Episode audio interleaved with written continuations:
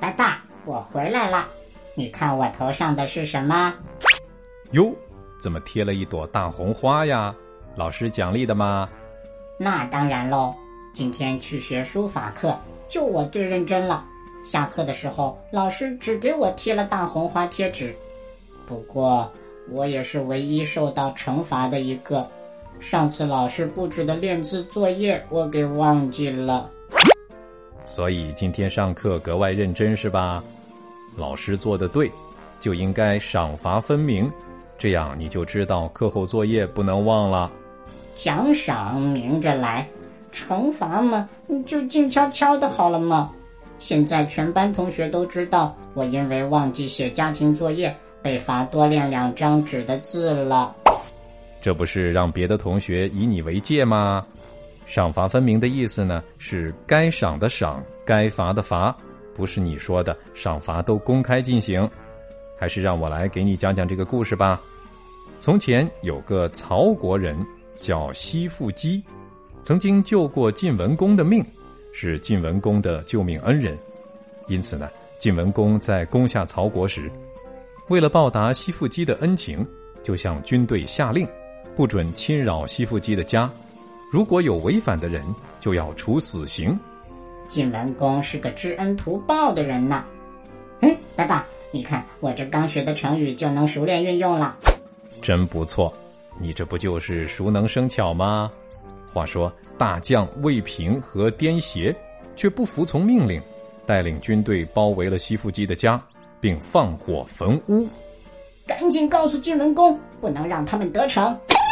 还没等晋文公知道这件事啊，魏平就已经爬上屋顶，想把西傅基拖出杀死。不料梁木承受不了重量而塌陷，正好把魏平压在下面，动弹不得。幸好颠邪及时赶到。才把他救了出来。魏平应该是个灵活的胖子，就算是个灵活的瘦子，爬上去房子也要塌喽。这件事被晋文公知道以后啊，十分气愤，决定依照命令处罚。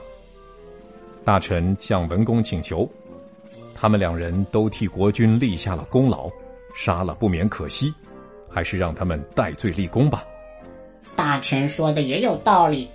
这该怎么办呢？晋文公是这么说的：“功是一回事，过又是一回事，赏罚必须分明，才能使军士服从命令。”于是便下令革去了魏平的官职，又将颠邪处死。从此以后，晋军上下都知道晋文公赏罚分明，再也不敢违令了。我也再也不敢不做课后作业了。赏罚分明出自。前夫论实贡，意思是指该赏的赏，该罚的罚，形容处理事情清楚明白。卡维，再来造个句吧。领导要想树立威信，就应该工作认真负责，处事赏罚分明。卡维，明天又要去练字了，你上节课的课后作业写好了吗？我早就写好了。哎呀，爸爸，还好你提醒我了。我忘记装到书包里啦。好了，小朋友，“赏罚分明”这个成语你学会了吗？